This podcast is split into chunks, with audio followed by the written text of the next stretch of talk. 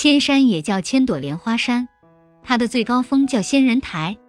仙人台这名字是怎么来的呢？传说，古时候这里有九百九十九座莲花峰，在一座山峰脚下住着一户人家，一家人勤劳善良，靠在荷塘里打鱼养藕过日子。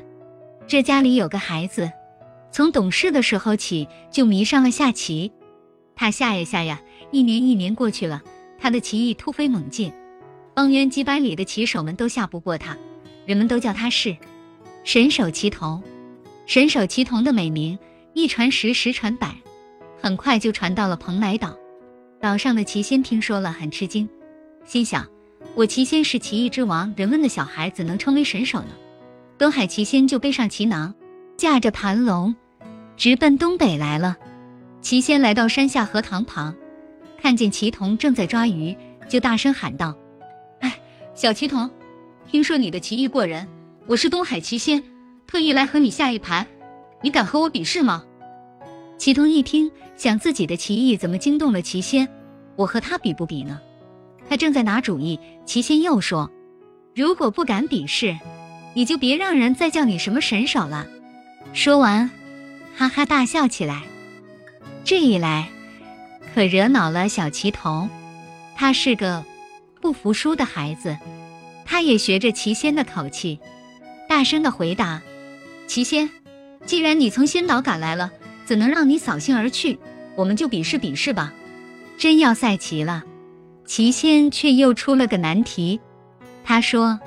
下棋可得有个条件，我是仙，不能在你们人间落脚；你是人，也不能到我们仙境下棋。咱俩到哪儿去比呀？祁通听明白了，这是不想和我赛棋了。哼，我今天偏要和你比个高低。祁通灵机一动，说：“这好办，咱俩在人间和仙境相接的地方比。我家东南有一座最高的山，那山顶就是好地方。”可是我有个条件，如果你输了，咱俩就换一换，你留人间，我去仙岛，你看怎么样？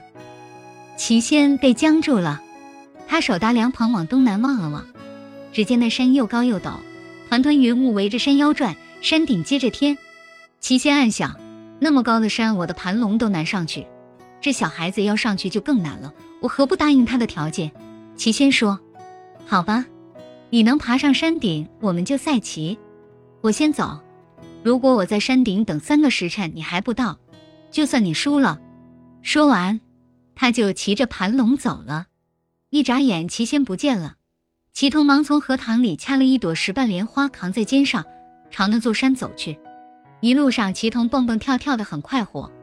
渴了饿了，他就吸下莲花的茎头，连汁蜜糖似的甜。渴呀饿呀都没了。小齐童顿时精神十足。转眼就到了山脚下，他又使劲的吸了一口，就向山上爬。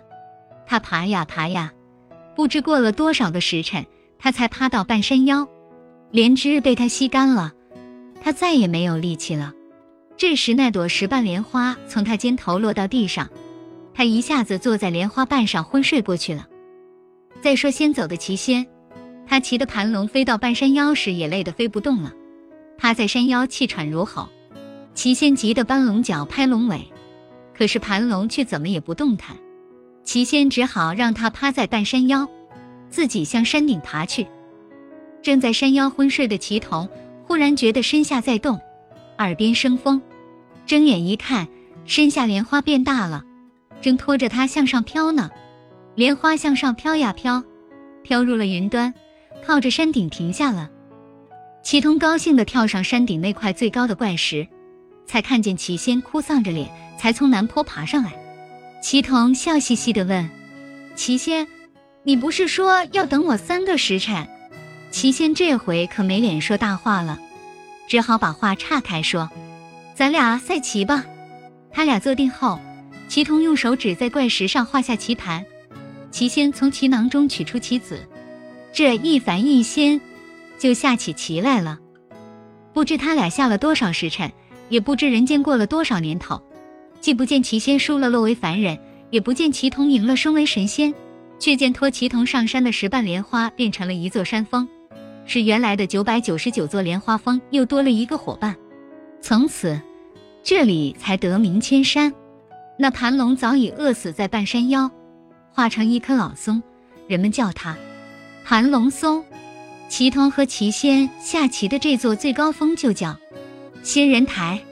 直到今天，登上仙人台，人们还能见到棋盘旁的一些五色石子，那就是当年的棋子。